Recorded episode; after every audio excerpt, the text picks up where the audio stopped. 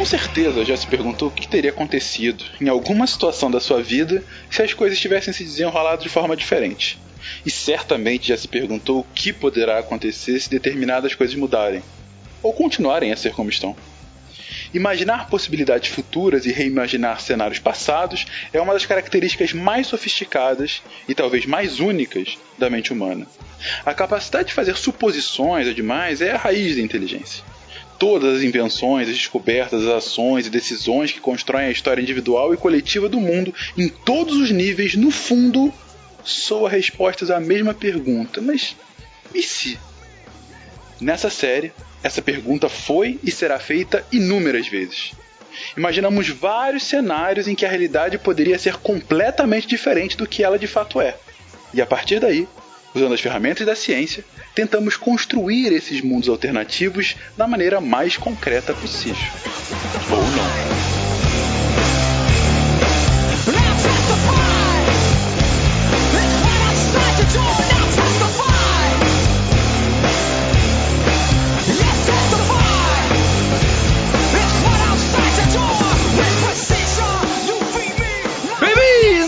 A mais um episódio do Contrafactual. Estou aqui com, primeiramente, o revolucionário William Spengler. Martins Miraguaia, Drauzio e Camargo. É, olha só, o quarteto de ferro. Tem um quinto também, não tem? O, o Alvarenga. O Alvarenga, exatamente. Esse é o quinto menos conhecido. Mas também estou aqui com ele, que se depender dele, vai acontecer a mesma coisa no Paraná. Professor Barbado. O Sul é meu país. E nada me faltará. E nada me faltará. e por fim, mas menos importante, do longínquo Fronteiras no Tempo, ele, César Agenoro, CA. Corre que não é matraca, é matadeira. Matadeira não é matraca, não entendi a referência, mas tudo bem, começaremos agora de qualquer forma, porque neste episódio do Contrafactual falaremos, queridos, e se a Revolução Constitucionalista Paulista tivesse dado certo? E aí, meia hora disso.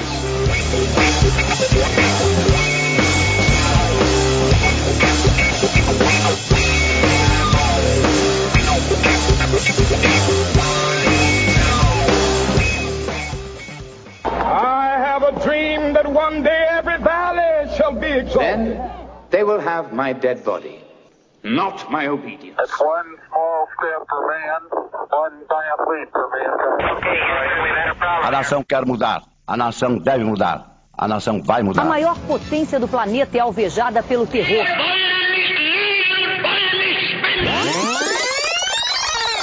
Contrafactual.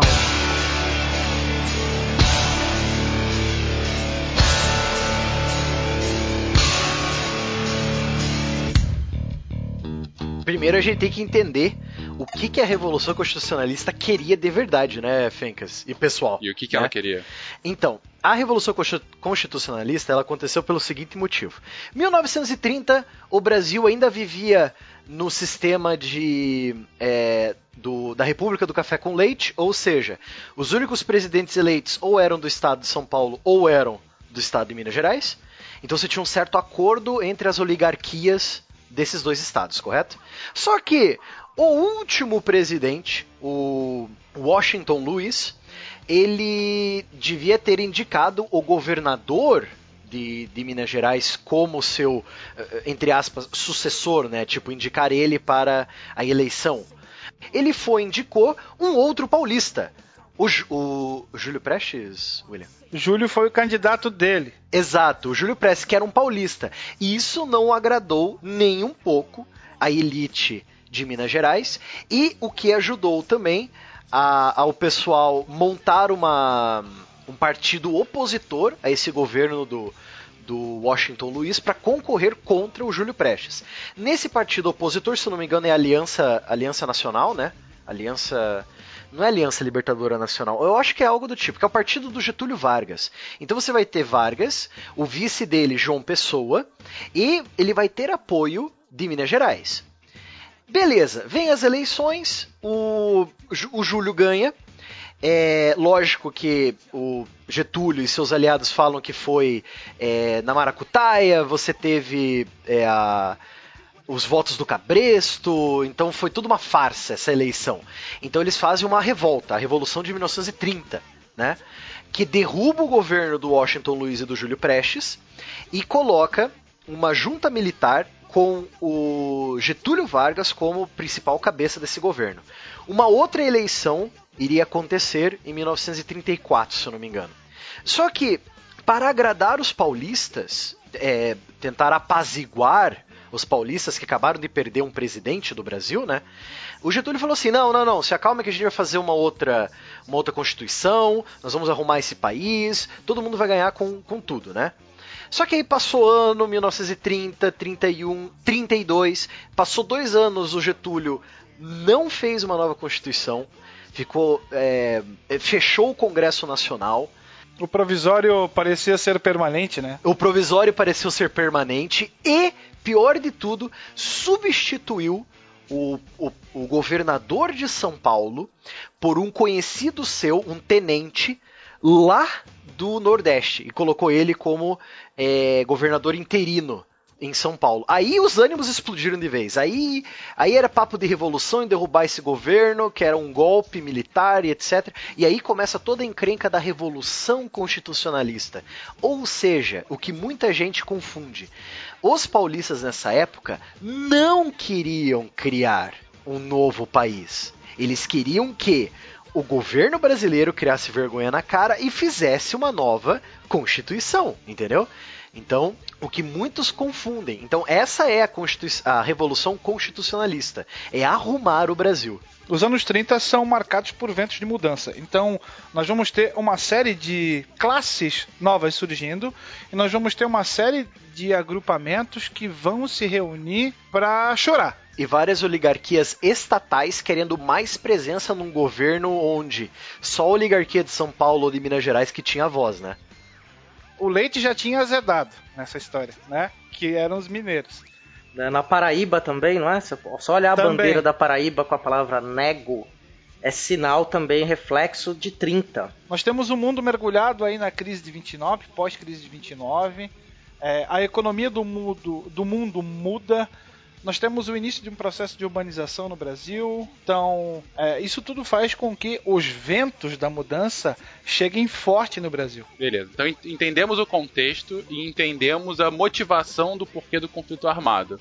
A história clássica é que a revolução ela acontece, foi derrotada em três meses, de, em três é. meses e é totalmente esmagada porque o contingente brasileiro era quase dez vezes maior do que o paulista, né? Brasileiro digo. Mas digamos, sim, mas digamos que, digamos que os paulistas tivessem conseguido o auxílio de um general de tropas mineiras, que existia um general, se eu não me engano, ou de Minas Gerais ou do Mato Grosso, agora eu não me lembro da onde que ele era. Mato Grosso foi o único que manteve o apoio. O Rio Grande do Sul e, e Minas Gerais depois recolheram a, o seu pretenso apoio depois que o conflito estourou, né? O general do Mato Grosso não tinha soldados, era só ele. Sim, sim. Tá, mas a questão é a seguinte: digamos que esse general do Mato Grosso tivesse tropas para ajudar os paulistas. E digamos que a única. O, o ponto forte do governo do Vargas é que o exército estava do lado dele. Tipo, 80% do exército brasileiro e apoiava Vargas. Então ele tinha a força do exército. Mas digamos que o general que estava cuidando do do túnel do Cruzeiro, que é a, ligação ferroviária entre São Paulo e Rio, né? Digamos que esse túnel, o general que cuidava desse túnel, não fosse muito amigo do Getúlio e fosse, sei lá, é, comprado pelos revolucionários. Porque o único jeito em que os revolucionários poderiam alcançar rapidamente a capital do país seria pelo túnel Cruzeiro, de trem, para chegar e tomar, tipo, descer a bala, ou, se fosse necessário, no presidente, no Getúlio Vargas, né, no caso. Bonde do Paul, dos paulistas sem freio, hein? Exato. então, aí tá aí a história. Se isso tivesse acontecido, se os paulistas conseguissem colocar tropas suficientes para, além de proteger o seu, o, o seu território, mandar tropas para o Rio de Janeiro para tomar a capital, eles talvez teriam uma chance de forçar o Vargas a abdicar e fazer uma nova eleição, uma nova constituição, etc. Isso é, isso é o que é, a gente poderia fazer para São Paulo ganhar. Então talvez não, Barbado. A sua ideia é o que aconteceu. Que a gente está num mundo em que os paulistas conseguiram aliança com alguns outros estados-chave, conseguiram a aliança de algumas das forças do exército brasileiro que foram contra o governo é, fluminense, né, ou contra o governo de Vargas, e conquistam a capital. Eles conseguem depor Vargas e colocam Uh, vamos, vamos manter o Júlio Prestes como presidente do Brasil em 1932. E é agora que de fato começa o episódio. Quais são as consequências para o Brasil a partir daí? E só para explicar um pouquinho antes, a brincadeira que eu fiz na abertura, vamos supor que os paulistas não tivessem armados com as matracas, que eram metralhadoras falsas que só faziam barulho, e tivesse com as matadeiras, como que eram chamadas metralhadoras, bem armados e vencessem a guerra. Só para explicar a brincadeira aí da abertura. Vamos dizer assim então: as tropas de Mato Grosso conseguiram é, chegar em São Paulo e, e, e reforçar os paulistas. É, digamos que as tropas do Paraná e de Santa Catarina se revoltaram e, em vez de atacar o atacar São Paulo por ordem de Getúlio, resolveram ajudar São Paulo, né? Então eles pegam o trem, passam pelo, pelo túnel do Cruzeiro e invadem o Rio de Janeiro.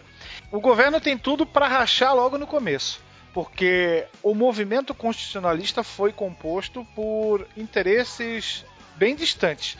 Nós temos um, um, os velhos oligarcas que almejam a volta do sucesso que eles tinham tido até pouco tempo antes nós temos uma nova elite urbana paulista aparecendo é, nesse nosso jogo que não fala a mesma língua dos velhos cafeicultores. A bandeira que os uniu foi a tal da Constituição. Mas, bom, se a gente perguntar para um grande público hoje o que, que é Constituição, muitos não vão saber. Você imagina no ano de 32, onde quase 70% da população era analfabeta. Então, o movimento tende a, a, a finalizar aí, a, a colher os louros da sua vitória com um racha, logo de cara. Quem é que vai tomar o governo? Vão ser os antigos as antigas oligarquias, vai ser uma reação conservadora ou vai ser essa nova classe que começa a botar as suas manguinhas de fora? A nova classe burguesa industrial das cidades, né? Então você já tem esse racha. Então o governo, em vez de se unir contra o Getúlio e tentar reformular o Brasil, você fica rachado. Você tem a oligarquia de um lado e essa nova classe surgindo do outro. Né? Então o Brasil ele estaria muito mais instável. Eu acho que nós voltaríamos a ter nesse momento aquele velho conflito entre centralização e descentralização política. Eu acho que talvez uma, uma tentativa muito poderosa da volta da política dos governadores?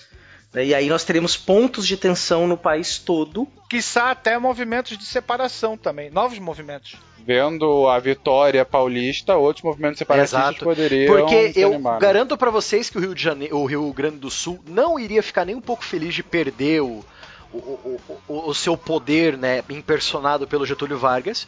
Então ele com certeza ia fazer algum movimento. Já teríamos um Sulito ali, então. Talvez. Sulito. Talvez o Sulito, talvez aparecendo ali já. Sulito was right. Eu não, eu não acredito que seria o Sulito, mas eu acredito que o movimento federalista da Revolução Federalista de 1895, ah, sim. talvez sim, esse sim. fantasma do federalismo aparecesse de novo. Né? Se não então... for o Sulito, tá errado. Até porque não fazia tanto tempo assim, né? Não, a gente tá falando de 40 anos aí. Exato. Menos, né? Então o fantasma do federalismo, você dar mais liberdade e autonomia para os estados, né, talvez apareceria. E também eh, nós temos que lembrar que o berço mor do separatismo no Brasil sempre foi o nosso Nordeste. Eu acredito que dali partiria também um movimento dizendo nós também queremos um lugar ao sol. Se os paulistas conseguem, nós também conseguimos. Afinal de contas, a unidade nacional está em risco, né? A Confederação do Equador, né? A República da Ou Bahia. Uma nova Confederação do Equador, Sim. né? O Will fez uma pergunta muito importante para a gente decidir como é que vai ser o teor desse pós-revolução o movimento paulista ele vai ser é, seguido de um controle da oligarquia antiga que controlava a política brasileira nos últimos 40 anos, ou dessa nova classe média alta burguesa do pós início da revolução industrial, pós início dos serviços na cidade. Eu vejo assim, eu, professor Barbado, eu diria que os os industrialistas iriam ganhar mais mais frente. Porque pensa assim, São Paulo e os outros estados estavam sozinhos contra o Brasil que, expor, que importava armas de fora. Então, ou seja, as indústrias caseiras tiveram que ser convertidas para fabricar armas. Para você fabricar armas, tem que prometer pro cara que você vai pagar de volta, né?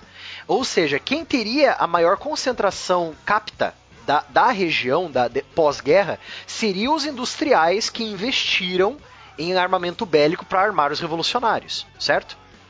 Então, eu acredito que a oligarquia ela iria se enfraquecer por causa de todas essas brigas desde 1930, desde a tomada do Vargas o poder. A oligarquia já estava enfraquecendo e vem os industriais. Vem a, essa, essa elite industrialista. Mas isso aí, Barbado, essa elite industrialista, não sei se ela é tão numerosa e tão poderosa. Talvez esses movimentos separatistas iam ganhar força e eu vou colocar um outro ator no cenário. A gente não tem o Vargas, né? O Vargas. Talvez aqui... ele encabece um movimento contra. Sim, Isso se nós temos ele, né? Dois atores aqui, ó. Ameaça Vermelha, porque provavelmente movimentos ligados ao Partido Comunista iam se levantar. Já em 30? Já em 30, eles não estavam na ilegalidade ainda, eles são colocados na legalidade só pelo Estado Novo. E o integralismo, que ia querer fazer o quê? Discurso de união nacional neste Anauê. cenário, Anauê, nesse cenário onde você vai ter na Europa regimes fascistas surgindo e esse discurso fascista, que foi o integralismo foi extremamente utilizado pelo Vargas até determinado ponto, quando ele tira o integralismo da legalidade. Só que dessa vez não tem freio. E tem muito, e muita força em São Paulo o integralismo. Junto com isso que o CA falou, eu, eu acho que nós temos aqui quatro frentes, Fencas, que nós podemos seguir. Então aconteceria quatro coisas no Brasil. Ou o Brasil iria se dividir em vários pequenos países, né, com as, as revoltas por independência nos várias, nas várias regiões do país, ou o, o, ele ia se transformar em uma federação, assim como os Estados Unidos, os, o, ele ia continuar ligado essa massa chamada Brasil, só que cada estado com sua né, sua referente é, autonomia, né? Ou os comunistas, socialistas ganhariam força no meio dessa bagunça, ganhariam força na política e talvez o Brasil se tornasse uma república socialista, eu, eu duvido disso. Pouco Ou provável, o que eu mais. Provável. Pouco provável. Essa é pouco provável. Um outro muito provável para mim seria a ação integralista. Por causa dos, dos imigrantes italianos e alemães que vieram para cá. Então você tem já uma, uma, uma ponte de ligação entre as ideias nazifascistas da, da Europa, né, aqui pro Brasil. Então o Brasil talvez se tornaria um país fascista, um país totalmente autocrata. Eu tô com você nessa, o, o Barbado, em especial também porque tem o contexto global que a gente citou, mas tem que entender a, a ramificação no Brasil. Nacionalismo bombando forte aqui. Para surgir um novo país, não precisa muita coisa. Se você tem uma ideia forte falando em nacionalismo, eh, sendo repetida, com grupos é, com ouvidos ávidos que até repetem esse discurso, você tem o palco pronto. Falta aquela faísca para que a explosão ocorra. O Brasil ia ter um grande unificador, só que esse grande unificador defenderia uma ideia fascista, uma ideia autocrática, né? Sim, o que é mais agravado, a gente está saindo de um cenário econômico no Brasil pós-crise de 29, em que a economia agrária está numa crise absurda, porque você tem uma, uma diminuição sensível das exportações brasileiras, você ainda não tem uma indústria que está engrenando, é, e num cenário de vácuo de poder, como a gente está colocando aqui, uma ascensão de, de, um integralismo é muito provável, no, meu ponto de vista. O Ceará lembrou muito bem que, de fato, é, o que precisaria só é de uma liderança carismática. A gente tinha isso nesse momento. Plínio Salgado faria sucesso até então. Mas será que ele teria tanto carisma assim quanto o Vargas? Porque eu não vejo, eu não vejo o Plínio como um político muito carismático, sabe? Porque Vargas soube manipulá-lo muito bem. É, é, tem, tem razão, tem razão. O, o Plínio Salgado ele sempre, ele sempre esteve na coleira ali do Vargas tira a coleira do Vargas, Plínio Salgado, de repente, pode ser um, um, um, presidente, sim, porque ele acabaria sendo eleito, mas um presidente. Com cabelo que, repartido. Com cabelo repartido. Bigodinho e roupa verde. Bigode... roupa é verde. Bigodinho, roupa verde, mão pra cima gritando Anauê. e o Sigma na bandeira. Nova bandeira do Brasil. É, verde, amarelo, azul e no meio do azul um sigma branco. Não. Gente, Plínio, Sal... Plínio Salgado, se não me foge a memória, foi o líder do, do, do integralismo no Brasil na, na, época, não? É, um dos, é um dos líderes. O líder político, o líder intelectual era o Miguel Reale. Que viveu até pouco tempo atrás, né? Sim, sim, grande jurista. E o integralismo, gente, o sigma é porque é o símbolo do integralismo brasileiro, é justamente o sigma. O sigma é aquela Uh, aquele símbolo de somatório para matemática. Do seu adorado Excel. Exatamente. Também. Mas, pois bem, então estamos construindo aqui um país uh, integralista. O integralismo então salvaria de uma repartição, de uma, de uma divisão é, em diversos estados nacionais, ele conseguiria unificar o Brasil, o Brasil? Talvez crescesse por causa disso, né? A vitória ocorre em 32, certo? Vargas já começa a, a política de nacionalização. Ali nos anos 30 ele já dá os seus as suas nuances. Então, o, o, Estado já era centralizado. Você poderia aproveitar isso e jogar um pouquinho à frente. Os operários, os operários já começaram a ser disciplinados. E aí já se começava a falar numa legislação trabalhista patrocinada pelo futuro pai dos pobres.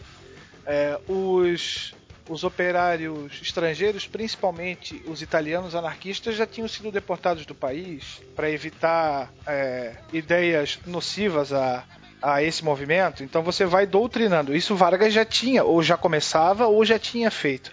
Então eu acho que o integralismo pode aproveitar muita dessa, muitas dessas consequências. O integralismo ele ia, ele ia aproveitar muito do que seria o Estado Novo do Vargas, sabe? Que estava no papel. Vargas só ia aplicá-lo em 37, mas esse movimento integralista é, nesse, nessa linha temporal é, que nós estamos agora, né, com a vitória da, da Revolução Federal, da Revolução Constitucionalista, é, ele talvez ele usasse o que o Vargas já, já estava planejando ou já tinha planejado, mas queria aplicar depois, né? E a Constituição vem mais cedo, né? Ela vem em 33 Sim, já. viria em 33 ou até 34, é. E sem votos de mulheres eu colocaria aí, viu, dessa Constituição de 33. Seria, manteria a questão do liberalismo excludente que caracterizou a Primeira República, né? É um voto censitário ainda, provavelmente, né? É, mas ainda assim, vocês conseguem ver a, o Rio Grande do Sul não tentando se, se dissociar desse Brasil, ou pelo menos fazer alguma balbúrdia após essa queda tão abrupta do Vargas? Talvez faria. Eu, eu vejo assim: se for para os integralistas tomarem o poder do Brasil, eu vejo que eles teriam que lutar. Então eu vejo uma guerra civil acontecendo no Brasil. Eu, sinceramente, assim, pros integralistas, ou até pros socialistas tomarem o poder no Brasil, por causa dessa balbúrdia toda, é, eu veria uma guerra civil. Ou em, é, dos estados do Sul, é, dos estados do Nordeste, como se fosse o período da regência de Dom Pedro I onde uhum. várias revoltas começaram a pipocar em várias partes. Você não tinha uma unidade nacional. Já que os integralistas querem fazer essa unidade nacional, um país, um povo, né? Um, é, eles têm que lutar para ter isso. Então, eu acredito que para os integralistas tomarem poder, vai ter guerra civil. Ou seja, depois da vitória paulista, você se sucede uma série de outras guerras civis. Uh, e, de um ponto de vista aqui para esse cast, vamos considerar que de fato o governo central integralista, Plínio consegue a unificação nacional, consegue abafar essas, essas, essas secessões e tem um Brasil uno nos moldes do Brasil atual, já com as fronteiras bem definidas, porque as fronteiras são anteriores a isso. Uh, e com o poder central ainda no Rio ou, volta, ou iria para São Paulo, iria para algum outro lugar? Aí depende. Eu não sei de onde que o Plínio Salgado era. Ele era de São Paulo? São Paulo. Eu acho que não sairia do Rio. Muito provavelmente não continuaria no Rio de Janeiro. Né, por esse primeiro momento aí. Talvez a ideia de levar para o interior talvez se antecipasse. Uma política de modernização do Estado aplicada pelo Vargas, ela talvez não, provavelmente não surgiria nesses anos 30. Ela ia acontecer só depois. Né? E aí a Segunda Guerra Mundial talvez mudaria o cenário, né? dependendo do alinhamento que este Estado integralista, como nós configuramos até aqui, fizesse com esse, com esse eixo aí é, europeu. Aproveitando o que o CA falou, eu acho que o Brasil ia dar uma de Espanha. Como o Brasil tá, estaria muito fraco e se reconstruindo depois de tanta revolução e, e guerra civil, eu acho que o Brasil não se meteria em nenhum dos lados da guerra, como a Espanha fez. Só que, lógico, sendo integralista, sendo fascista, ele iria puxar mais pro lado do Hitler. Ou seja, é, a passagem de espiões, a passagem de navios, é, é, até U-boats, né, é, reabastecimento de U-boats, de submarinos alemães no sul, no, no Atlântico Sul, ia ser muito mais fácil com os portos brasileiros. Né? Mas tudo discreto. Tipo, seria uma neutralidade, só que nem tanto, assim, sabe? É, seria um apoio, mas um apoio não ah, como foi o apoio brasileiro na Segunda Guerra, sem o, o, o enviar de tropas lá, mas um apoio logístico para as tropas do eixo. Talvez até uma reconstrução industrial eh, tro em, trocando com a Alemanha, né? no caso de em troca do uso de portos e passagem de espiões pelo, por território brasileiro, lógico, tudo sigilo, né? Em troca disso, a Alemanha ia eh, mandar capital para cá para nós começarmos a construção de, da, da, é, da, base, né, da indústria base aqui no, no, Brasil. Então, em vez de dinheiro Yankee, seria dinheiro de Titio Adolf. Isso rechaça o plano de invasão dos Estados Unidos, então, no primeiro momento. Caso o alinhamento se for, fosse de uma forma mais assintosa. Porque existiam planos para invadir o Nordeste, né? Sim, sim. O trampolim para a vitória. Isso. O trampolim para a África, África Europa e aí a pretensa vitória aliada. Mas será que isso não poderia acontecer, talvez no mais avançado na guerra, em 42, em 43? Não, mas se fosse para acontecer, eles teriam feito com a Espanha. Porque a Espanha, ela, ela é, é, espiões alemães, U-boats alemães se reabasteciam e, e, passavam por território e águas espanholas. E nenhum dos aliados invadiu a Espanha. Então eu acho que aconteceria a mesma coisa com o Brasil, sabe? Tipo, só fica no, no late e não morde, sabe? É, beleza, estamos aqui já indo, indo para os últimos momentos desse nosso exercício de imaginação. Pergunto para vocês: bom, a Alemanha perde de qualquer forma, não é o apoio indireto do Brasil que vai dar a vitória ao eixo. É, como é que fica o Brasil nos anos 40, 50 com isso, com a derrota do eixo? Eixo derrotado, nós vamos ter uma aproximação maior com o nosso irmão do norte, com certeza. Exato. Foi o que aconteceu com várias outras ditaduras, tanto a do Francisco Franco, que sobreviveu à Segunda Guerra também, vai ser aquele velho acordo. O, o maior perigo agora é o comunismo, o socialismo russo. Se a ditadura integralista, a ditadura do Francisco Franco na França, se elas estão lutando contra esse perigo vermelho, que fiquem lá, né? Então vários acordos pós-guerra vão continuar, né? Para você impedir esse novo inimigo. Eu jogo uma doutrina Monroe versão século 20 daí. Exato. Também jogaria uma dessa aí também. Então, a gente tá, então não precisaria de um apoio americano para um golpe militar, porque ele já aconteceu de certa forma, né? É, e provavelmente nesse desdobramento final aí, a política de substituição de importações por causa da guerra civil, ela não ocorreria e talvez os desdobramentos fossem tão grandes que a gente não, não teríamos nenhum JK presidente. Quiçá nós não teríamos nem Brasília, né? Nem a cidade de Brasília acho que nem existiria. E a industrialização tenderia a demorar bem mais para ocorrer. É, teríamos, continuaríamos tendo transporte por ferrovia, não teríamos opção rodoviária. Né? E essa democracia talvez não fosse democracia, né? Seria bem complicado talvez, Talvez o povo elege, elegesse delegados, esses delegados votariam é, talvez até em um sistema bipartidário, como é nos Estados Unidos, né? Opos oposição em situação, só que é o partido do sim do sim senhor, né? Não seria a oposição é totalmente inútil, né? É só pra, é, tipo, ah, olhem aqui, nós temos votação, só para fingir que nós somos é, democráticos, né? Com muitas aspas, né? É, aqui no Democráticos. Então a gente está adiantando em 20 anos a nossa história, né? Tem um Arena e um MDB. Depende, ou atrasando, né? ah, esse, com esse jogo de palavras sensacional de William Spengler, encerramos aqui hoje. Queridos ouvintes, digam aí o que vocês acharam desse Brasil integralista pós-vitória dos paulistas. Uh, o que, que vocês concordam, discordam, outros atributos que a gente não tenha colocado e sugestões para outros temas também. Um beijo para vocês. Anauê.